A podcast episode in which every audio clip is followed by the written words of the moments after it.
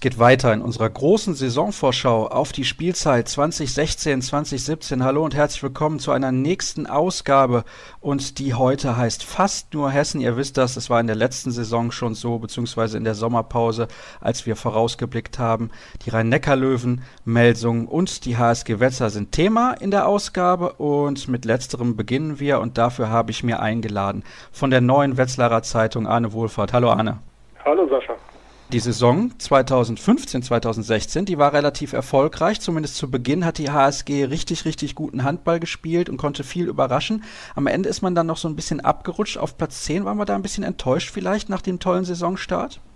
Ich glaube schon. Und das äh, ist ja auch der Anspruch eines jeden Sportlers, möglichst gut abzuschneiden.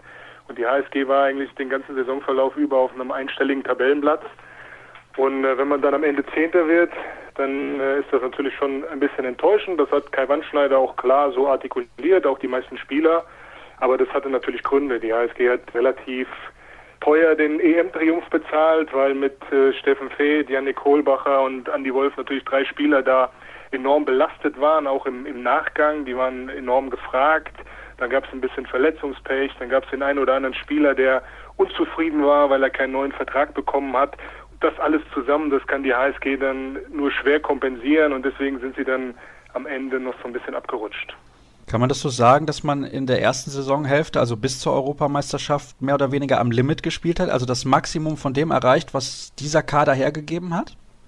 Absolut. Da waren noch viele Spiele dabei, die auf Messers Schneide waren und das war so dieses Kennzeichen der Hinrunde. In dieses Spiel hat die HSG alle gewonnen oder zumindest unentschieden gespielt. Ich weiß nicht, ob du dich daran erinnerst, aber da gab es zum Beispiel ein Spiel in Göppingen, das haben sie mit einem Tor gewonnen, weil Steffen Feeth einen direkten Freiwurf verwandelt hat. Und das war dieses Momentum, von dem man so oft spricht, das war eben in der Hinrunde fast immer auf Seiten der HSG.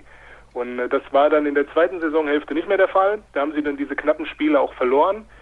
Und das war, glaube ich, so der große Unterschied. Aber das war ganz bestimmt das Maximum, was mit diesem Kader möglich war. Und vielleicht waren sie teilweise sogar auch ein bisschen darüber hinaus. Und man darf auch nicht vergessen, dass dann ein Andy Wolf in, in Weltklasseform zum Beispiel einen Heimsieg gegen Flensburg-Handewitt ermöglicht hat. Das sind ja so Spiele, die normalerweise verloren gehen, weil dann der, der Top-Favorit, wie Flensburg das ja nun mal ist, irgendwie in der Schlussphase dann die entscheidenden Aktionen hat. Aber wenn dann eben Andi Wolf im Tor steht und nichts mehr ranlässt, dann kann auch eben eine HSG Wetzlar ein Heimspiel gegen, gegen Flensburg gewinnen.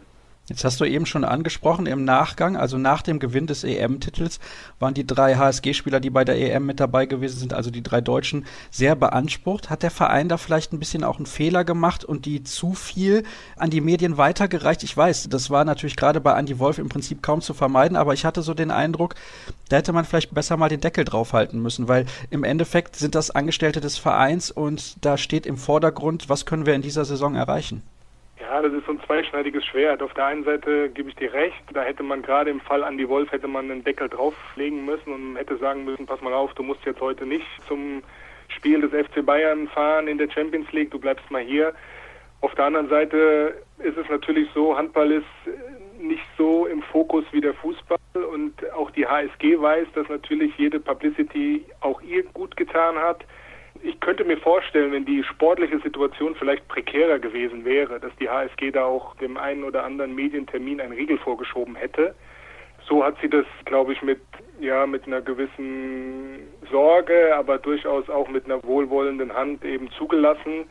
Und ich weiß allerdings jetzt nicht oder könnte mir vorstellen, falls sowas nochmal vorkäme, dass sie da vielleicht auch anders handeln würde. Aber man muss auch ganz klar sagen, dieser Medienhype, der war vor allen Dingen um Andy Wolf Steffen Feeth und Janik Kohlbacher waren da eher raus, vielleicht in den ersten ein, zwei, drei Wochen, ähm, aber danach war es bei denen wesentlich ruhiger. Bei Andy Wolf ging das ja bis zum Schluss, bis er eben Wetzlar verlassen hat, dass er permanent Medientermine hatte. Ja, der Einzige, der wirklich richtig in Frage kommt, dass ihm das nochmal passiert, ist eigentlich ja Janik Kohlbacher, denn die beiden anderen haben den Verein verlassen und damit kommen wir schon zu den Zugängen und den Abgängen für die neue Spielzeit. Es sind einige Spieler, die in der kommenden Saison nicht mehr für die HSG auflaufen werden. Unter anderem Steffen Feeth und Andreas Wolf, das ist klar, die gehen zu den Füchsen Berlin bzw. zum THW Kiel. Auch nicht mehr mit dabei ist zum Beispiel Guillaume Joly, der geht zurück nach Frankreich. Das hat nicht so geklappt, wie man sich das bei, bei Wetzlar vorgestellt hat, ne? Mit Joly? Mit Joly, ja. Ja, das war sicherlich so eine der größten Enttäuschungen in, in, in den vergangenen Jahren, weil er natürlich höchst konkurriert nach, nach Wetzlar kam als Weltmeister, Olympiasieger, Europameister aber er hat nie so richtig Bindung gefunden. Er ist ein guter Typ, war sehr sympathisch, kam beim Publikum sehr gut an, aber leistungsmäßig hat es, hat es nicht gepasst. Also da waren doch viele Spiele dabei, wo er, wo er enttäuscht hat. Er war ein guter 7-Meter-Schütze, aber aus dem Feld ist er den Ansprüchen eigentlich nie gerecht geworden. Dann haben wir noch ein paar andere Namen. Christian Rompf, Sebastian Weber, Florian Laut, Carlos Prietro und Christian Blitznatz. Das sind alles so Akteure, da behaupte ich mal, da tun die Abgänge nicht besonders weh. Oder siehst du das anders? Sehe ich ähnlich. Bei Florian Laut muss man sagen, der war ein Garant dafür, dass die HSG so eine gute Hinrunde gespielt hat im, im vergangenen Jahr. Der ist regelrecht aufgeblüht. Dann hat er aufgrund privater Umstände im, im zweiten, also in der zweiten Hälfte der Saison nicht mehr so viel trainieren können. Das hat man dann bei ihm gemerkt. Der ist ja auch kein Vollprofi, der ist noch Lehrer. Ähm, das hat sich dann bei ihm auch bemerkbar gemacht. Aber bei den anderen würde ich schon sagen, dass, dass man, dass die ersetzbar sind. Christian Blitzak hat eine gute Rolle in der Abwehr gespielt. Da war er im Innenblock sehr wichtig, aber vorne hat das nie so gepasst, weil er nicht so in das Konzept von Kai Wandschneider reingepasst hat. Und bei den anderen glaube ich, das waren ähm, ja, Mitläufer, die an guten Tagen wie Sebastian Weber sicherlich auch mal für vier, fünf Tore gut waren. Aber insgesamt, glaube ich, kann die HSG diesen Weggang oder diese, diese Abgänge ganz gut verkraften. Schauen wir mal, wer diese Abgänge denn auch ersetzt. Wir haben einmal im Tor Benjamin Buric, der kommt von Gorenje Velenje, also das ist nicht irgendein Verein, den kennt man schon mal, die spielen regelmäßig auch in der Champions League, also das könnte einer sein, der vielleicht jetzt nicht direkt diese Rolle übernehmen kann, die Andi Wolf gespielt hat in den letzten Jahren, denn die war sicherlich überragend, aber auf jeden Fall ein sehr, sehr solider Ersatz. Philipp Pöter aus Leipzig finde ich einen sehr interessanten Transfer. Ich denke, der kann auf jeden Fall auch weiterhelfen. Stefan Kneer so, jetzt ist Stefan Kner natürlich ein Spieler, der in der letzten Saison in 32 Spielen für die Rhein-Neckar-Löwen im Prinzip die Mittellinie nicht überqueren durfte. Der hat 13 Tore gemacht. Wie viel kann dieser Spieler der HSG weiterhelfen? Denn der hat in seiner Bundesliga-Karriere, das muss man ja auch mal sagen, schon über 1000 Tore erzielt. Also ich glaube, dass der ein wesentlicher Faktor werden kann für die HSG. Und vor allen Dingen halte ich ihn für einen der besten Abwehrspieler in der Bundesliga. Das heißt, er kann diese Rolle, die Christian Blitznack eingenommen hat, die, die wird er in jedem Fall ausfüllen. Im Innenblock kann er wirklich perfekt spielen. Das hat er auch bei den Rhein-Neckar-Löwen bewiesen. Sicherlich muss man jetzt ein bisschen Geduld haben, was seine Angriffsleistung angeht, weil er ja nicht nur letztes Jahr kaum im Angriff gespielt hat, sondern auch in dem Jahr davor. Das heißt, bis sich da so ein bisschen wieder diese Automatismen eingespielt haben, wird es vielleicht ein bisschen dauern. Aber der war Nationalspieler, der hat in Magdeburg, Großwaldstadt, Eisenach immer getroffen. Und ich glaube, dass gerade Kai Mannschneider ihn auch relativ schnell wieder zu einem richtig guten Halblinken machen wird und dass er dann so ein bisschen die Lücke, die Steffen Feld hinterlässt, was die einfachen Tore angeht, dass er da sicherlich reinschlüpfen kann. Und vor allen Dingen, und das hat mir Kai Mannschneider auch nochmal bestätigt, ist es natürlich ein super Typ. Einer, der mit allen Wassern gewaschen ist, der die Bundesliga aus dem FF kennt, der seine Spuren da schon hinterlassen hat. Und ich glaube, dass er der HSG enorm helfen kann.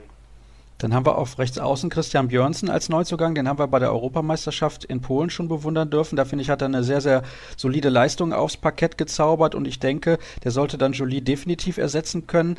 Anton Linskog, der sagt mir jetzt, muss ich ganz ehrlich sagen, nicht sonderlich viel. Ist ein Kreisläufer, noch relativ jung. Der wird in diesem Jahr erst 23 Jahre alt. Hast du von dem schon ein bisschen was sehen können? Welche Hoffnung hat man in den? Denn eigentlich ist Janik Kohlbacher am Kreis die klare Nummer eins.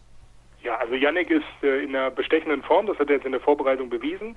Er hat dadurch, dass er im Sommer natürlich für seinen Olympiatraum geschuftet hat, ist er in einer, in einer wirklich perfekten Verfassung, hat in den Vorbereitungsspielen viele Tore gemacht. Und Anton Linskog ist ein Kreisläufer, der ein bisschen ein anderer Typ ist. Janik Kohlbacher ist ja eher so ein bisschen der bulligere, nicht ganz so groß gewachsen.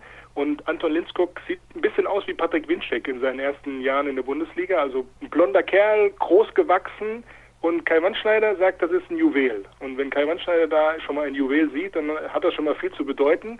Und er ist eben 1,98 Meter groß, also durchaus wesentlich größer als Janik Kohlbacher.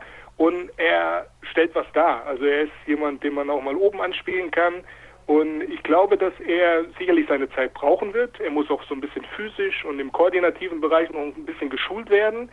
Aber er ist eine ideale Ergänzung zu Kohlbacher, weil er eben anderer Typ ist. Und es gibt natürlich Kai Wandschneider nochmal ganz andere Möglichkeiten, taktisch dann aufzustellen. Und von daher kann ich mir vorstellen, dass er in dieser Saison schon den einen oder anderen Akzent setzen wird, langfristig oder mittelfristig dann schon auch dann eine Verstärkung für die HSG Wetzlar darstellen kann. Zwei Spieler sind aus Leipzig gekommen, beide mit dem Vornamen Philipp, Philipp Weber und Philipp Pöter. Sind die beide Kandidaten für die erste Sieben oder glaubst du, wie du das eben gesagt hast, dass Stefan Knär tatsächlich so eine wesentliche Rolle spielen kann, dass er direkt auch im Angriff die Nummer eins auf halblinks werden wird? Da muss man ein bisschen schauen. Also Philipp Weber ist sicherlich im Angriff ein, ein, ein absoluter Kandidat für die ersten sieben. Bei ihm ist ein bisschen das Problem, dass er in der Abwehr noch nicht auf den Halbpositionen decken kann. Das hat er in Leipzig nicht gemacht, da ist er oftmals auf links außen geschoben worden. Jetzt in der Vorbereitung bei der HSG Wetzlar eben auch noch nicht. Und das könnte natürlich ein Vorteil für Stefan Knär sein. Der kann vorne wie hinten spielen. Aber Philipp Weber hat natürlich so ein, das gewisse Extra. Das hat er in der Rückrunde auch in Leipzig gezeigt. Da hat er in manchen Spielen zweistellig getroffen. Und von daher muss man mal gucken, wie sich das so ein bisschen einspielt. Philipp Pöter war länger verletzt. Der hat einen Knöchelbruch gehabt, in, in Leipzig sich zugezogen. Der ist rechtzeitig zum Trainingsstart wieder fit geworden. Und er hat sicherlich auf der Rückraum-Mitte-Position momentan die Nase vorn. Das hängt auch ein bisschen damit zusammen, dass Philipp Mirkolowski immer noch nicht so richtig in Wetzlar angekommen ist. Also so die, die wesentlichen Akzente hat er noch nicht setzen können. Und Philipp Pöter ist natürlich jemand, der in Leipzig äh, gerade in der Hinrunde das Spiel maßgeblich bestimmt hat. Und wenn er das auch in Wetzlar tut, also wenn er an diese Leistung anknüpft, bin ich mir ziemlich sicher, dass er auf der Rückraummitte die Nummer eins wird. Dann kommen wir zur ersten sieben. Das Problem ist nur bei der HSG Wetzlar. Am Wochenende stand ja das DHB-Pokal First Four auf dem Programm. Lief zwar sportlich erfolgreich für die HSG, aber es gibt einen herben Verlust zu melden. Arne, wer ist das? Ja, Maximilian Holst, der eigentlich einzige Linksaußen, den die HSG Wetzlar im Kader hat, hat sich leider ein Kreuzbandriss zugezogen. Der zweite für ihn am gleichen Knie. Das ist natürlich ein herber Rückschlag für die HSG, weil Holst voll eingeplant war. Und ich habe eben gesagt, das war der einzige Linksaußen im Kader. Man hat zwar mit Fabian Kraft ein Backup, aber das ist eigentlich ein gelernter Mittelmann und der hat noch überhaupt keine Bundesliga-Erfahrung. Und von daher wäre es für die HSG natürlich jetzt Harakiri, nur mit Fabian Kraft in die Saison zu gehen. Was erwartest du jetzt? Eine kurzfristige Nachverpflichtung, das ist klar, aber hast du irgendeinen Namen im Kopf, der Maximilian Holst auch nur im Ansatz sportlich ersetzen könnte? Denn das muss man sagen, in der vergangenen Spielzeit 203 Bundesligatore. Ja, also Max Holst war, war absoluter Leistungsträger bei der HSG Wetzlar und äh, sicherer 7-Meter-Schütze, das fällt jetzt alles weg. Und äh, natürlich muss die HSG nachverpflichten, wen man da jetzt bekommen kann, da bin ich aber ehrlich gesagt ein bisschen überfragt, äh, weil ein Linksaußen, der der HSG jetzt helfen würde, aus Deutschland, aus der ersten oder zweiten Bundesliga, ich glaube, das ist, der ist nicht zu bekommen. Kein Verein würde jetzt zu diesem Zeitpunkt irgendwie einen Leistungsträger abgeben. Das bedeutet, man muss sich im Ausland umschauen und da kenne ich den Markt zu wenig, um jetzt zu wissen, welcher Spieler da in irgendeiner Art und Weise zur Verfügung stünde. Dann schauen wir auf die restliche erste Sieben. Auf rechts außen dann halt Christian Björnsen, also links, da muss man noch schauen. Am Kreis Yannick Kohlbacher, Philipp Weber und Jao Ferras auf den Halbpositionen. Im Aufbau auf der Mitte Philipp Pöter und im Tor Benjamin Buric. Oder siehst du da was komplett anders? Nein, ich denke, das kommt dem relativ nah. Wie gesagt, über Philipp Weber, Stefan Knär haben wir gesprochen. Kann sein, dass sich das noch äh, ein bisschen ändert.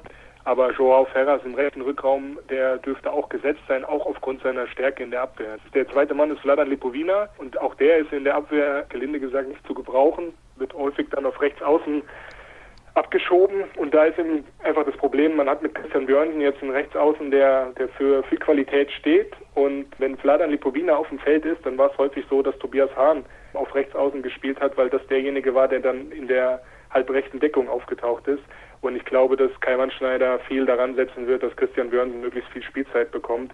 Und von daher ist Joao Ferras eigentlich im rechten Rückraum erst einmal gesetzt.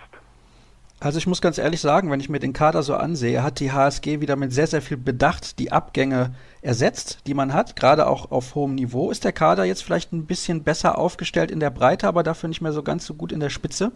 Ich glaube, das trifft es ganz gut. Also die, die Abgänge von Andy Wolf und Steffen Fate, die waren nicht zu kompensieren. Das äh, ist für die HSG Wetzlar nicht möglich. Das hat man auch gar nicht erst versucht, da irgendwie diesem Anspruch gerecht zu werden. Und von daher fehlt in der Spitze natürlich so ein bisschen die Qualität.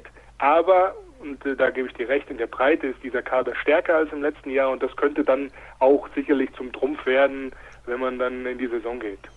Ja, dann ist natürlich jetzt die abschließende Frage ganz klar. Wo landet die HSG am Ende der Spielzeit? Ich glaube, dass es mit einem einstelligen Tabellenplatz trotzdem schwer wird und dass es auf eine Platzierung wie vergangenes Jahr hinausläuft. Platz 10, Platz 11. Aber ich bin mir ziemlich sicher, dass die HSG es schaffen wird, einmal mehr nicht in diesen Abstiegsstrudel zu geraten. Da bin ich mir auch relativ sicher. Also der Kader sollte das auf jeden Fall hergeben. Dann sage ich herzlichen Dank, Arne. Es war der erste Take in der heutigen Sendung. Also ein bisschen was haben wir noch für euch vorbereitet. Gleich bleiben wir in Hessen und reisen ein paar Kilometer weiter nach Kassel und sprechen mit Claudia Stehr über die MT Melsung. Weiter geht's in unserer großen Saisonvorschau. In der Sendung Fast nur Hessen eben haben wir über die HSG Wetzlar gesprochen. Wir reisen ein paar Kilometer weiter nach Kassel bzw. nach Melsung. Dort ist die MT Melsung zu Hause und meine Expertin hier war ehemals für die hessisch-niedersächsische Allgemeine unterwegs. Mittlerweile ist sie Landestrainerin beim Thüringischen Handballverband. Das heißt eine absolute Fachfrau. Claudia Stehr. Hallo Claudia. Hallo Sascha, grüß dich viele Vorschusslorbeeren, aber ich bin mir sicher, und ich kann mich ja auch an unsere Gespräche in der Vergangenheit erinnern, immer sehr, sehr viele Informationen, die wir von dir bekommen haben. Und dann schauen wir doch direkt mal zurück auf das, was bei der MT in der vergangenen Spielzeit los war. Platz 4, die beste Platzierung der Vereinsgeschichte. Im Prinzip das Optimum, was man mit dem Kader auch erreichen konnte. Ja, das denke ich auch. Also da, ähm, da ist alles bis auf Kleinigkeiten eigentlich so gelaufen, wie es nur laufen konnte. Die großen drei, alle einmal bezwungen in der Saison. Sieg in Flensburg, der erste Sieg gegen Flensburg überhaupt. Zu Hause Sieg gegen die Rhein-Neckar-Löwen, zu Hause Sieg gegen Kiel. Also viel mehr geht eigentlich nicht. Das muss man schon ganz klar so sagen. Ja, das war aus Melsunger Sicht eine ganz tolle Saison. Jetzt weiß man, also dieser Ruf Alter der MT Melsung ein bisschen voraus, vielleicht auch unfairerweise. Das ist eine Mannschaft, die sehr physisch zur Sache geht, aber das kann ja nicht der entscheidende Grund gewesen sein, warum es so gut geklappt hat. Welche Gründe gab es denn außerdem? Also außer einer guten Defensive, das lege ich jetzt mal zugrunde, wenn man diese physische Spielweise kennt. Ja gut, also die Defensive war natürlich ein Schlüssel zum Erfolg. Dazu gehört vor allen Dingen auch Johann Schöstrand, der direkt eingeschlagen ist in seiner ersten Saison bei der MT. Also der hat äh, überragende Spiele abgeliefert und mit ihm da hinten drin war die Defensive noch ein Tick stärker. Gut, und daraus dann eben auch viele Tempogegenstöße, auch zweite Welle gut ausgespielt und das sah dann schon sehr gut aus, was die Melsunger da gespielt haben und äh, auf der anderen Seite auch eine unglaubliche mannschaftliche Geschlossenheit, nicht immer ganz so leicht auszurechnen, wie das vielleicht früher mal der Fall war und deswegen wahrscheinlich auch der große Erfolg, ja. Würdest du sagen, dass Johann Schöstrand im Vergleich zu Michael Appelgren, der ja auch in den letzten Jahren in Melsungen sehr gut gespielt hatte, eine Verstärkung noch gewesen ist? Also in der Saison in jedem Fall. Also so wie er eingeschlagen hat, war einfach noch mal ein Tick mehr. Also es war vielleicht nicht viel, aber es war einfach noch so ein kleiner Tick mehr und gerade auch über die Außenposition hat er unglaublich gut gehalten und das war noch mal so ein, so so ein kleines bisschen einfach, was er ihm voraus hatte. Aber natürlich war Appelgren schon in den Jahren vorher auch ein ganz starker Torhüter auf Seiten der Melsunger, klar. Jetzt habe ich eben gesagt, es war im Prinzip das Optimum, was die MT erreichen konnte in der letzten Spielzeit. Dennoch wird es ja auch zwei, drei Punkte gegeben haben, die nicht so funktioniert haben, wie sich das vor allem Michael Roth vorgestellt hat, der Trainer. Gab es da welche, beziehungsweise welche sind das gewesen? Also ein großes Manko war ja bei der MT immer so ein bisschen die Konstanz. Und naja, das war diese Saison nicht oder in der vergangenen Saison nicht ganz so schlimm, aber es waren dann halt Spiele wie die Heimniederlage gegen Gummersbach oder die Heimniederlage gegen Hannover, wo man sich dann im Nachhinein denkt, Mensch, solche Spiele muss man doch, wenn man da oben steht, gewinnen. Oder die beiden unnötigen Punktverluste in Magdeburg, wo man eigentlich das ganze Spiel überführt und sowohl auswärts als auch zu Hause dann am Ende den Vorsprung noch aus der Hand gibt. Aber das sind, ja, das sind Kleinigkeiten ähm, und dass es mal in der Partie nicht ganz so rund läuft, das hat ja jede Mannschaft mal in der Liga, aber ja, das waren vielleicht so die Kleinigkeiten oder die, die Spiele, wo vielleicht noch der ein oder andere Punkt mehr drin gewesen wäre. Ne? Wenn ich mir jetzt den Kader mal so ansehe, muss ich sagen, das ist schon eine richtig, richtig gute Truppe.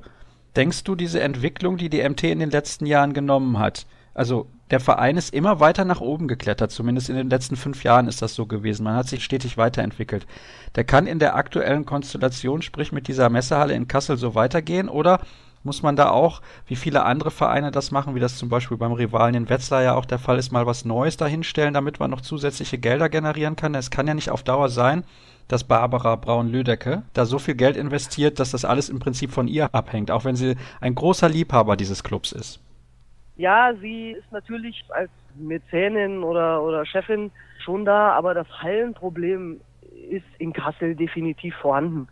Also das ist nicht nur ein Problem jetzt für die MT Melsungen, sondern das ist eine Geschichte für die ganze Region. Meiner Meinung nach braucht Kassel ja eine Multifunktionsarena oder eine Arena, in der dann auch die Melsunger ihre Spiele austragen können wie viele Zuschauer da reingehen, ob das dann 5000, 6000 sind, viel mehr, denke ich, oder viel höher sollte man da nicht greifen.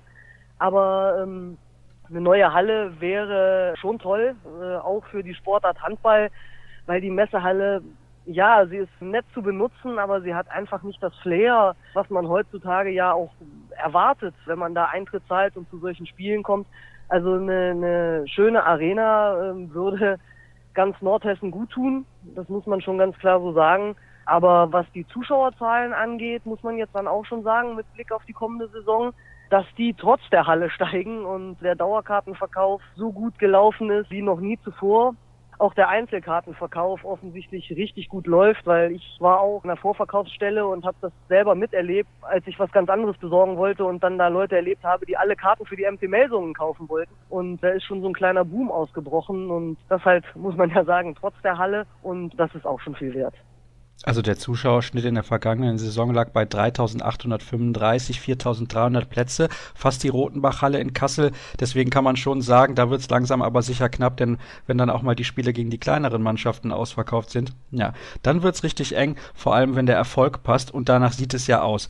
Wir schauen auf die Zugänge und die Abgänge. Drei Spieler haben die MT Melsungen im Sommer verlassen. Jan Forstbacher, der geht zum HSV, Malte Schröder geht zum TV Emstetten und Christian Hildebrand hat seine Karriere beendet. Ja, also wenn ich mir das so ansehe, Jan Forstbauer, da hast du, glaube ich, in der Sendung im vergangenen Sommer gesagt, ist ein Talent, aber scheint sich ja leider dann doch nicht durchgesetzt zu haben, zumal auf seiner Position auch relativ viel Konkurrenz unterwegs war. Ja, das ist ein bisschen schade. Wir werden den Jan Forstbauer ja jetzt in Hamburg spielen sehen, in der dritten Liga. Also ich glaube immer noch, dass der äh, ja ein Potenzial hat, aber für die erste Bundesliga hat es aktuell eben noch nicht gereicht, hat dann auch wenig Spielanteile bekommen. Und ich denke, der Schritt, den er da jetzt nach Hamburg gemacht hat, der ist schon in Ordnung. Und ja, hinter Michael Müller, der ja eine starke Saison auch gespielt hat, waren die Chancen für ihn einfach gar nicht gegeben, da lange zu spielen. Und ja, es ist äh, schade um einen wie Jan Forstbauer, dass er den Verein verlassen musste. Aber ich denke, für ihn ist es sportlich durchaus der richtige Schritt. Dann gucken wir auf die Neuzugänge. Gabor Langhans vom TuS N Lübeck, finde ich einen sehr, sehr interessanten Spieler, glaube ich auch von seiner Spielweise ein bisschen anders als Michael Müller. Arjan Hehn vom TBV Lemgo und Johannes Goller aus der eigenen Jugend und bereits aus der eigenen Reserve im Verlauf der letzten Saison ist Maurice Paske hinzugestoßen. Also ich glaube, der Königstransfer, da müssen wir nicht drüber streiten, das ist ganz klar Gabor Langhans und der macht die Mannschaft ein klein bisschen breiter.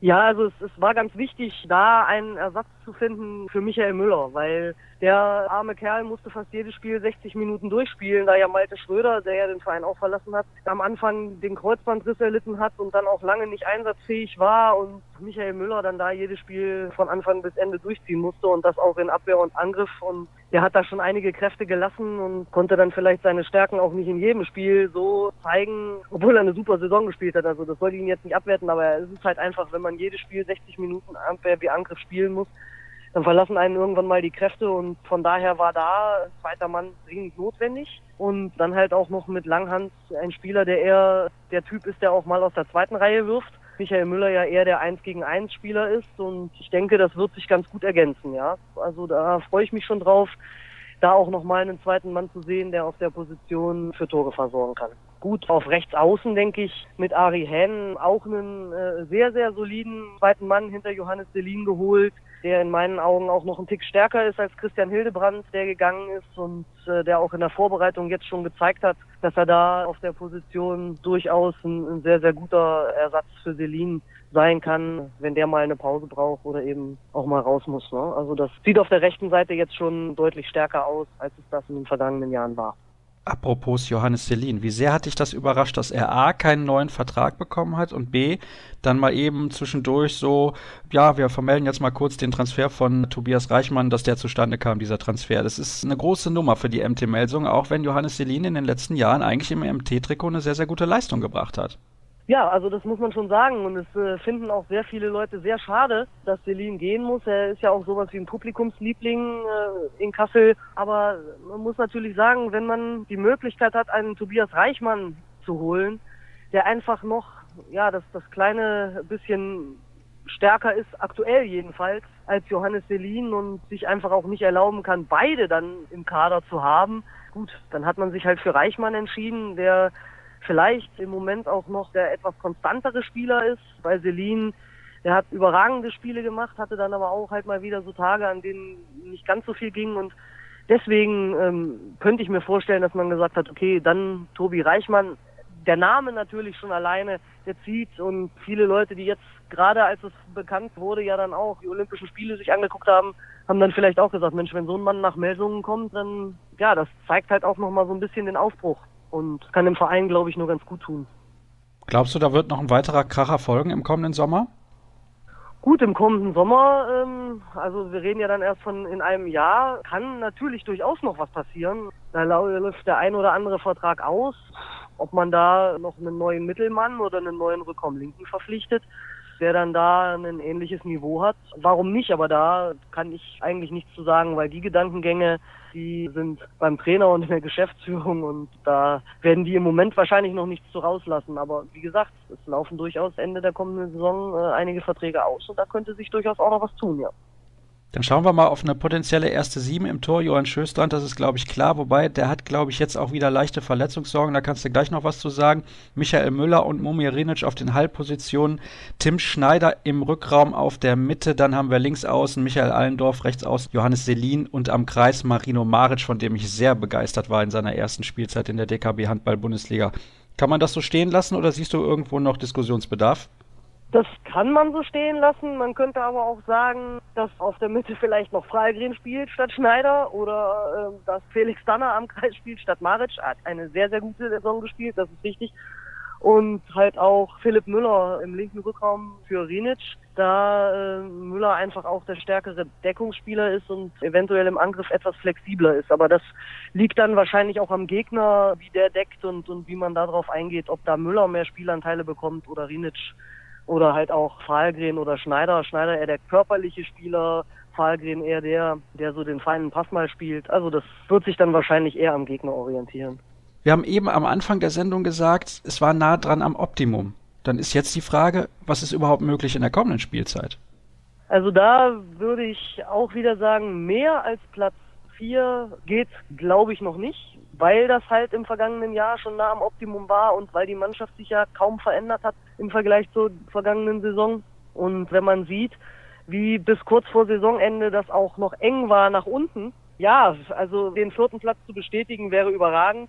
Aber das kann genauso gut auch Platz 5 werden oder 6, weil Mannschaften wie Berlin, Göppingen, Magdeburg, auch noch Hannover die wollen natürlich auch ins internationale Geschäft und wenn man sich da eine kleine Schwächephase leistet oder ein Spiel zu viel verliert, dann ist man plötzlich zwei, drei Plätze weiter unten und deswegen wird das schon ganz schön hart, das zu bestätigen, was man da vergangenes Jahr erreicht hat in Meldung. Was sagt denn meine Expertin Claudia Stehr? Welcher Platz wird es? Also ich würde jetzt sagen, es wird Platz 5 und das sage ich, weil ich mich umso mehr freuen würde, wenn es denn dann letzten Endes Platz 4 wird. Aber wie gesagt, das wird sehr hart und da gibt es viele, die um Platz 4 kämpfen und das Ziel der Melsunger ist ja auch dann wieder ins internationale Geschäft zu kommen. Ja, ob dann Platz 5 reicht, das weiß man ja immer leider vorher nicht so genau. Aber mein Tipp wäre jetzt Platz 5 und wenn es besser wird, freue ich mich. Schauen wir mal, ob es etwas werden kann mit Platz 4. Ich finde ja zum Beispiel, die Füchse Berlin haben sich sehr, sehr ordentlich verstärkt und gehen aus meiner Sicht als Favorit auf diesen Platz hinter den ersten drei in die neue Spielzeit. Aber man hat gesehen, bei der MT Melsung hat alles gepasst, mehr oder weniger. Die Konstanz ist auch da. Es gab diesen, du hast es angesprochen, ersten Sieg gegen die SG Flensburg-Handewitt. Es gab einen Sieg gegen die großen drei. Das heißt, man ist auch dran. Also man kann die auf Dauer vielleicht auch ärgern. Und ich finde, ja, also wenn sie dann mal in der Lage sind, irgendwie was zu machen mit einer neuen Halle, dann sind die Perspektiven in Melsungen sowieso extrem gut. Herzlichen Dank, Claudia, für deine Einschätzung und deine Analysen zur MT Melsung. Einen haben wir noch in der heutigen Sendung. Das sind die Rhein-Neckar-Löwen, das ist der deutsche Meister. Kurze Pause und dann begrüße ich den Kollegen Marc Stevermühr.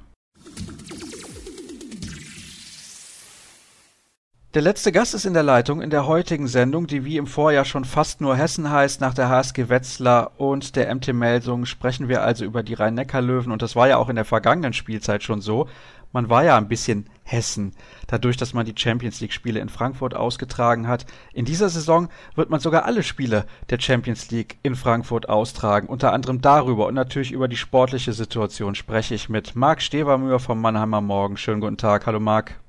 Ja, hallo Rafa, ich grüße dich. Ja, in dieser Saison tatsächlich alle Spiele in Frankfurt. Warum? Ganz einfache Antwort, weil die SAP Arena nicht so oft verfügbar ist, SAP Arena durch andere Veranstaltungen viel gebucht ist und ganz einfach, weil die SAP Arena für die Champions League zu groß ist.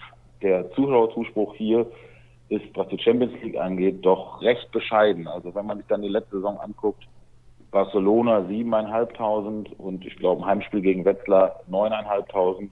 Das sagt schon relativ viel über die Wahrnehmung der Champions League hier in Mannheim aus. Ich war beim Heimspiel gegen Kielce in der Halle. Da war sie ungefähr ein Drittel gefüllt. Man kam dann dahin und hat gedacht, sind hier überhaupt Leute? Also es war schon traurig. Gut, dass diese Mannschaft hinterher die Champions League gewinnt, da konnte man auch nicht unbedingt von ausgehen. Wobei das schon eine relativ gute Truppe ist, kommt natürlich noch dazu, dass man in dieser Saison die Mannschaften in der Champions League erwischt hat, die vielleicht sportlich gut sind, aber in Deutschland einfach nicht so einen Klang haben. Absolut. Also das ist, sage ich mal, in finanzieller Hinsicht ist eigentlich diese, diese Auslosung für die Löwen ein Desaster. Ja? Also wenn man sich die Lostöpfe angeguckt hat, haben sie eigentlich immer, wenn es darum ging, Barcelona oder Paris zu kriegen, haben sie eigentlich immer die Mannschaft aus Osteuropa oder vom Balkan bekommen. Das ist in der Hinsicht schon für die Löwen äh, ein Desaster gewesen. Und ja, Champions League verdient man ohnehin nicht viel Geld und jetzt noch weniger.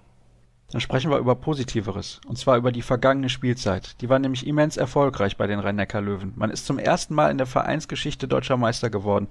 Ich selbst bin auch beim letzten Spiel in Lübecke gewesen und das waren ja unglaubliche Szenen, die sich da abgespielt haben, denn man konnte richtig spüren, wie so eine Last von den Spielern gefallen ist. Ist dir das auch aufgefallen? Ja, absolut. Also ähm, wenn man jetzt einfach auf die äh, nächste Saison auch guckt, ich sage nicht, das wird ja oft wird ja gesagt, wenn man etwas Großes gewonnen hat, dass es leichter wird, etwas zu gewinnen. Das weiß ich jetzt nicht, aber die Löwen sind auf jeden Fall befreiter, weil äh, dieser Druck, unbedingt etwas gewinnen zu müssen, der ist jetzt weg. Also ich habe auch mit, mit Nikolai nochmal Jakobsen darüber gesprochen, der sagt, ich bin erst zwei Jahre hier, aber es hat mich furchtbar angenervt ja, in diesen zwei Jahren ständig zu hören, ihr gewinnt sowieso nichts. Und das ist jetzt weg. Ja. Also man hat dieses Manko sozusagen weggewischt und beiseite geschoben. Der erste Platz ist es am Ende geworden und ich finde, es war auch verdient. Dann wollen wir natürlich ein bisschen darauf schauen, was hat funktioniert und was hat nicht funktioniert. Die meisten werden natürlich auch ein bisschen was von den Rhein-Neckar-Löwen gesehen haben, denn sie sind sehr präsent gewesen bei den Übertragungen von Sport 1. Klar, Andi Schmid, Dreh- und Angelpunkt, der hat wieder eine überragende Spielzeit hingelegt. Genau, also ich sage mal, da sieht man auch gerade das große Plus und vielleicht auch das kleine Minus dann der Löwen. Das große Plus ist Andy Schmid. Alles läuft bei den Löwen über Andy Schmid. Aber es gibt keinen richtigen, sehr guten Plan B hinter Andy Schmid. Und die Abhängigkeit von ihm ist natürlich schon immens, ja, also sehr frappierend. Was hat denn sonst gut funktioniert? Ich finde, die Defensive, die war natürlich schon Faustpfand. Dann konnte man natürlich auch viel Tempospiel machen ja, und das hat ja. sich auf jeden Fall ausgezahlt. Die Abwehr ist natürlich überragend. Ja. Also äh, das, das äh, zunächst, man darf da Stefan Knär nicht vergessen, der in der Hinrunde sehr viel gespielt hat, als Pekeler noch verletzt war. Und dann kam Pekeler zurück und dann die Kombination Guardiola, Pekeler und, und auch auf den Halbpositionen, die taktische Variabilität von Jakobsen äh, in der Abwehr. Also das war natürlich das große Plus. Ja. Also Löwen sind vor allen Dingen nicht nur wegen Andi Schmid Meister geworden, sondern sie sind vor allem wegen der Abwehr Meister geworden. Das war auch einer der ersten Sätze, die übrigens Andi Schmid nach der gewonnenen Meisterschaft gesagt hat. Was hat nicht geklappt? Wo bist du als Journalist ein bisschen unzufrieden und wo ist vielleicht auch Trainer Nikola Jakobsen unzufrieden gewesen? Ich glaube, einen Grund zur Unzufriedenheit gibt es überhaupt nicht, wenn man deutscher Meister geworden ist. Das muss man ganz einfach so zu sagen. Es gab da auch rein sportlich wenig zu kritisieren.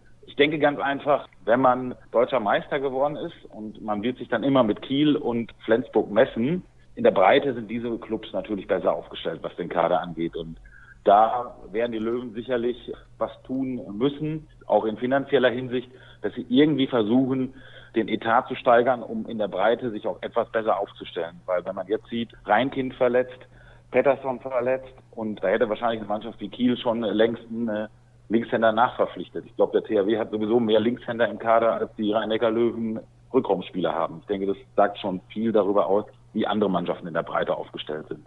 Stimmt, da habe ich in der letzten Sendung irgendwann auch ein bisschen drüber gewitzelt, was die Linkshänder angeht beim THW Kiel.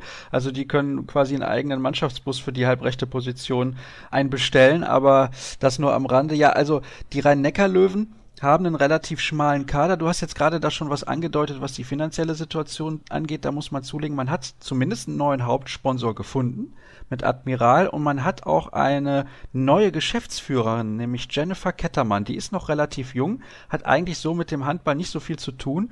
Traust du ihr diese Rolle zu und traust du ihr auch zu, dass sie den Verein noch ein bisschen stabiler aufstellt, damit man dann auch einen breiteren Kader bekommen kann? Absolut, also traue ich ihr auf jeden Fall zu. Ich denke, dass auch die äh, sportlichen Voraussetzungen, das beste Marketing ist immer der Sport. Und ich denke, da haben die Löwen selbst vorgelegt. Da hat jetzt, was den Handball im Allgemeinen angeht, die Nationalmannschaft viel geholfen.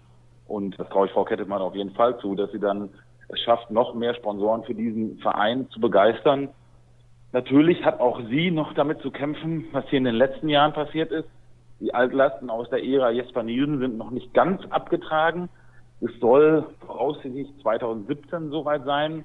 Und ich denke, dass es dann auch ein bisschen größeren finanziellen Spielraum geben wird. Wahrscheinlich vom Timing her genau richtig, denn vielleicht eine Saison könnte das noch so funktionieren, wie das bislang ist, oder? Also ich sehe da noch Möglichkeiten, dass sie die zwölf Monate irgendwie noch durchziehen und dann ein bisschen auch in die Breite investieren können. Oder wie siehst du das? Ja, es wird viel davon abhängen, wie die Löwen, was die Verletzungen angeht, ne, durch die Saison kommen. Also ich finde, dass die, die ersten sieben, die ersten vielleicht acht, neun Spieler brauchen sich vor keinem zu verstecken. Da können sie wirklich jeden schlagen. Aber es ist einfach dann dünn hinten raus. Ja? Und äh, wenn sich da jemand schwerwiegend verletzt von den Leistungsträgern, dann kann auch so ein Titeltraum, Meistertraum relativ schnell platzen. Also muss man jetzt wirklich auch gleich zu Beginn gucken, was mit Pettersson und Reinkind ist. Das Startprogramm der Löwen ist recht hart. Wenn man da ohne die beiden spielen muss, dann könnte man am Anfang schon relativ viel verspielen, was dann am Ende relativ wehtun kann, was man in der letzten Saison bei Flensburg gesehen hat. Ja, das kann dann schnell nach hinten losgehen und dann verliert man diese zwei, drei Zähler, die man am, am Schluss dann hätte brauchen können, um vielleicht tatsächlich auf Platz eins zu landen. So war es ja bei Flensburg auch ein bisschen. Dann äh, eine Frage habe ich noch, die nichts mit dem Sport zu tun hat. Die bezieht sich auf eine mögliche Halle, die man in Heidelberg bauen möchte. Gibt es da einen neuen Stand? Einen richtigen neuen Stand gibt es da soweit nicht. Es ist geplant, dass diese Halle gebaut wird. Und natürlich haben die Rhein-Neckar-Löwen auch Interesse an dieser Halle. Aber soweit ich informiert bin, käme diese Halle einfach für Champions League und Pokal vor allen Dingen in Frage und nicht wegen der Bundesliga, weil da brauchen die Löwen, Stichwort SAP Arena, Bundesliga, großer Zuschauerzuspruch hier. Vor allen Dingen sind die Löwen im Businessbereich sehr gut aufgestellt und haben viele Karten verkauft. Da könnten sie gar nicht in eine kleinere Halle gehen. Aber für die Champions League wäre das natürlich eine Top-Lösung. Dann schauen wir jetzt endgültig mal auf den Kader. Ein paar Namen haben wir ja schon erwähnt. Und die Zu- und Abgänge, die sind ja durchaus prominent, das kann man glaube ich schon so sagen. Bei den Abgängen steht natürlich Uwe Gensheimer ganz vorne mit dabei. Stefan Kner, der geht nach Wetzlar, also Gensheimer nach Paris, das ist bekannt. Dann haben wir noch Borko Ristowski, der ist zum FC Barcelona abgewandert und Stefan Sigor Manson, der hat es glaube ich satt, dass er immer nur die Nummer zwei gewesen ist und hat auch dann hinter Neuzugang Gudjon Valo Sigurdsson nur wenig Perspektive gesehen. Der geht nach Aalborg, nach Dänemark. Glaubst du, das ist ein bisschen provokant die Frage, dass man einen dieser Akteure vermissen wird? Uwe Gensheimer wird man in Mannheim immer vermissen. Das muss man halt einfach so sagen. Der hat 13 Jahre lang den Verein hier geprägt. Ich muss das jetzt nicht alles wiederholen, was er alles auch außerhalb und auf dem Feld für diesen Club geleistet hat. Uwe Gensheimer wird man immer hier vermissen als Figur. Aber ich finde, dass man in sportlicher Hinsicht sich sehr gut verstärkt hat auf links außen. Also nicht nur mit Gudjon Wallon Sigurdsson, sondern eben auch mit Manaskov. Und da sehe ich auch die Löwen sehr gut aufgestellt auf der Linksaußenposition. Also, klare Antwort von dir an dieser Stelle. Dann schauen wir eben auf diese Neuzugänge. Hast du gerade auch schon gesagt, einen hatte ich ja auch schon erwähnt, nämlich Gudjon Valo Sigurdsson, ein alter Bekannter, der kennt das Umfeld, ist zwar schon ein älteres Semester, aber topfit, also da wird es wohl keine Probleme geben und eben dann noch mit Dejan Manaskov auf dieser Position sind die Löwen extrem gut aufgestellt. Man hat noch dazu geholt Andreas Palitzka fürs Tor und ich finde, das ist ein sehr gutes Duo zusammen mit Michael Appelgren. Und wenn wir jetzt mal zurückdenken, zwei Jahre, also Niklas Landin ist, glaube ich, kein Thema mehr irgendwie bei den Löwenfans. Ne? Den konnte man relativ schnell ersetzen. Nein, also Niklas Landin ist wirklich kein Thema mehr hier. Appelgren hat eine wirklich herausragende Saison gespielt. Und jetzt kommt Palitzka dazu. Der spielt auch ein bisschen anders, obwohl er auch Schwede ist, aber er ist ein anderer Typ als Appelgren hat eine sehr gute Vorbereitung gespielt und das ist ein sehr gutes Duo, die beide, glaube ich, auch sehr viel spielen werden und es vorerst mal keine klare Nummer eins geben wird. Ah ja, also du rechnest da mit einem Zweikampf tatsächlich, was die Spielzeiten angeht. Absolut. Also ich glaube, dass das 50-50 gerade in den ersten Spielen sein wird und dass beide, Appelgren war ja jetzt lange nicht da aufgrund der Olympischen Spiele, dass beide auch die Chance bekommen werden, in den ersten Spielen Nikola Jakobsen zu zeigen, wer die Nummer eins ist. Naja, ah das ist auf jeden Fall dann interessant, denn Appelgren hat eine starke Saison hinter sich. Ein weiterer Neuzugang, der kommt aus der zweiten Mannschaft, nämlich Michel Abt. Das ist ein Akteur, der wahrscheinlich schon sich ordentlich strecken muss, um irgendwie Spielzeit zu bekommen. Oder siehst du das anders? Man muss jetzt mal einfach grundsätzlich sagen, der Sprung, er hat eine überragende Drittligasaison gespielt und war auch früher schon häufiger immer bei den Löwen im erweiterten Kader dabei. Aber ich denke, da erzähle ich jetzt auch nichts Überraschendes, dass der Sprung von der dritten Liga in eine deutsche Meistermannschaft schon relativ groß ist. Ja. Er hat in der Vorbereitung aber gerade auch in der Abwehr einen guten Job gemacht und konnte da schon mal für Entlastung sorgen. Nach vorne fehlt noch so ein bisschen die Abstimmung, die Eingespieltheit und ich denke, es wäre jetzt zu früh, darüber eine Prognose zu treffen. Da muss man einfach mal abwarten. Dann schauen wir auf eine mögliche erste Sieben. Michael Appelgren oder eben dann sein Konkurrent Andreas Palitzka im Tor. Da hast du eben ja schon gesagt, da siehst du einen Kampf um die Spielzeit, 50-50 so die Chancen. Ich glaube, die Außenpositionen, die sind relativ eindeutig, nämlich mit Gudjon Valo Sigurdsson und mit Patrick Grötzky. Dann haben wir auf halb Kim Ekdal Durier und Alexander Pettersson auf der Mitte sowieso Andy Schmid. Der wird sich dann wahrscheinlich wieder auf die Bank begeben in der Abwehr und dann ersetzt werden und Guardiola wird dann für ihn auf die Platte kommen. Am Kreis Henrik Pekeler. Ich muss sagen, ich hatte so ein bisschen den Eindruck, dass Rafael Baena am Ende der Saison ein bisschen die Luft ausgegangen ist. Da kann man natürlich bei ihm den einen oder anderen Scherz drüber machen, aber er ist sehr, sehr stark in die Saison gestartet und hinten raus hatte ich so das Gefühl, er kann nicht mehr richtig. Die Bundesliga ist dann doch noch was anderes. Die Bundesliga ist was anderes. Er, er hat, glaube ich, im Sommer über viele Laufeinheiten auch für sich selbst gemacht. Also er da lässt hier einen unglaublich fitten Eindruck, hat sich auch, Nikola Jakobsen hat mir das nochmal bestätigt, läuferisch extrem verbessert. Aber, und das muss ich auch sagen, Rafael Baenya hat natürlich in der Rückrunde ziemlich viel Sachen gegen sich gepfiffen bekommen, die man in der Hinrunde nicht gepfiffen hat. Also dieses Kreisläuferspiel ist schon anders gepfiffen worden in der Rückrunde bei ihm. Ob das jetzt richtig oder falsch ist, da diskutieren wir, glaube ich, jetzt auch schon seit einem halben Jahr drüber. An, an ihm haben sich ja die Gemüter erhitzt. Und da bin ich natürlich jetzt gespannt, wie die Regelauslegung in der neuen Saison aussehen wird. Ja, was ist denn deine Meinung dazu? Glaubst du, dass er einfach, ich will nicht sagen verpfiffen wurde, aber dass es da ein bisschen zu sehr gegen ihn ausgelegt worden ist? Also ich sag mal so, zum Handballspiel und auch zum Kreisläuferspiel gehört, dass ein Spieler seinen Körper einsetzt. Und wenn man nur noch Kreisläufer haben will, die hoch angespielt werden auf 2,50 Meter und wie eine Laterne da am Kreis stehen, das kann der bei Ihnen ja leider nicht, weil er nicht so groß ist. Also ich finde einfach, dass da nicht fair mit ihm umgegangen worden ist. Also es wird auf jeden Fall spannend zu beobachten sein, wie sich das in der nächsten Saison entwickelt, ob er da weiterhin Probleme hat mit den Entscheidungen beziehungsweise der Linie der Schiedsrichter. Ja, also du hast keinen noch äh, für die erste sieben, wo du sagst, der sollte auf jeden Fall mehr Spielanteile bekommen. Bei Metzmenzer Larsen bin ich mir nie so sicher, ist das ein richtig, richtig guter Spieler oder halt dem einfach nur ein sehr, sehr guter Ruf voraus. Wie siehst du das? Ja, er hat in der letzten Saison viele gute Spiele gemacht, also auch gerade in der Hinrunde. Man darf auch da die Hinrunde nicht vergessen. Ich habe eben schon Stefan Knär erwähnt. Und gerade in der Hinrunde war Metzmenser Larsen eigentlich die Nummer eins auf der Halbposition vor Kim Ekdal. Und dass der Junge alles an Potenzial mitbringt, denke ich, da sind wir uns einig drüber. Da kommt jetzt mit Olympiagold wieder. Ich sag mal, der EM-Titel hat Pekela nochmal einen Riesenschub gegeben. Ähnliches erhoffen sich die Löwen jetzt natürlich auch nochmal von Mensa Larsen.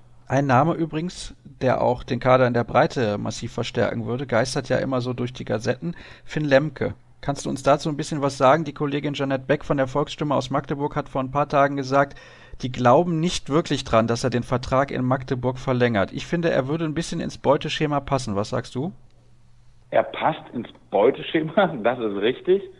Aber die Löwen brauchen halt jemanden, der dann auch Angriff spielen kann. Also eigentlich brauchen die Löwen noch einen ein Rechtshänder für einen Rückraum. Das Finn Lemke das kann, hat man Lemgo gesehen. In Magdeburg durfte der jetzt nicht mehr so viel spielen. Wenn brauchen die Löwen eigentlich einen Spieler, der beides kann. Bei einem sehe ich gerade, der Vertrag läuft noch bis 2017, nämlich Alexander Pettersson. Denkst du, er wird über die Spielzeit hinaus bei den Löwen bleiben? Davon gehe ich aus. Ich denke, bei Alexander Pettersson ist es ähnlich wie bei Gudjon und Valo Sigurdsson. Er ist top, top, top fit. Also auch bei den Laufeinheiten in der Saisonvorbereitung immer vorne dabei. Ähm, ich denke aber auch, dass es bei ihm eine Vertragsverlängerung wie bei anderen Spielern bis 2020 nicht geben wird. Er hat aber, selbst wenn du jetzt sagst, er ist topfit, immer Probleme mit irgendwelchen Geschichten. Jetzt hat er sich, glaube ich, das Jochbein oder irgendwie was gebrochen. Also dem läuft das Pech schon ein bisschen hinterher.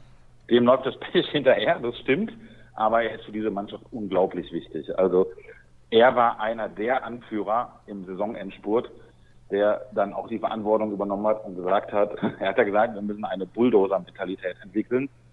Also und er hat es nicht nur gesagt, er hat es gemacht, er hat es vorgelebt und gerade jetzt auch nach dem Weggang von Gensheimer ist, ist auch er eine Figur, die noch mehr Verantwortung übernehmen wird, da bin ich mir ganz sicher. Und für die Löwen ist es ein ganz wichtiger Spieler. Bevor wir dann zu deiner Einschätzung kommen, wo es hingeht in der kommenden Spielzeit, und wir gerade schon beim Thema Verletzungen waren, was sagst du zu dieser, ich nenne es mal Posse um Patrick Grötzky und Rio? was soll ich dazu sagen? Ähm, er war dabei und war dann offensichtlich am Knie verletzt. So ist die offizielle Darstellung gewesen. Er hat dann hier, glaube ich, relativ schnell in den Testspielen aber wieder gespielt. Den Rest sollen andere besser beurteilen. Also du möchtest da keinen weiteren Kommentar abgeben, ja? Weil ich höre so ein bisschen nee, bei dir raus, nee, du nimmst nee. das nicht ganz ernst, wie das abgelaufen ist. Ich mache da zumindest mal ein Fragezeichen hinter. Gut, wahrscheinlich ein relativ großes. Welches Fragezeichen machst du denn hinter die Saisonziele der Rhein-Neckar-Löwen für die kommende Spielzeit und wo landet der Verein am Ende? Ach, da mache ich kein Fragezeichen hinter, da mache ich ein äh, Rufzeichen hinter. Ich sage erster, zweiter oder dritter. Und weniger wird es nicht werden, dafür ist die Mannschaft so gut und dann hängt es letztendlich wirklich davon ab. Haben die Löwen Verletzungsprobleme fallen in Schlüsselspielen oder vielleicht sogar über längere Dauer Leistungsträger aus, ist es wahrscheinlich eher Platz drei. Haben sie ein bisschen Glück, was Verletzungen angeht, kann es auch die deutsche Meisterschaft wieder werden. Ah ja, ich glaube, das hört man bei den Löwen relativ gerne, dass man denen wieder zutraut, erneut ganz oben zu landen. Marc, ich danke dir recht herzlich für deine Einschätzung. Und das war's für die heutige Sendung. Fast nur Hessen hieß es. Wir haben interessante Statements bekommen und ich finde, es war wieder eine sehr, sehr aufschlussreiche und durchaus auch abwechslungsreiche Sendung. Wir haben noch zwei Sendungen für euch. Im Niemandsland heißt es in zwei Tagen. Und schaue ich gerade mal auf meine Liste, um wen es da geht. Denn alles auswendig kann ich auch nicht wissen. Wir sprechen dann nämlich über den Bergischen HC, den HSC 2000 Coburg und die SG Flensburg-Handewitt. Also auch drei, drei sehr interessante Vereine. Also, für heute ist es das gewesen. Ihr wisst, alle Informationen wie immer unter facebook.com slash kreisab oder bei twitter at kreisab.de. Danke fürs Zuhören und bis übermorgen.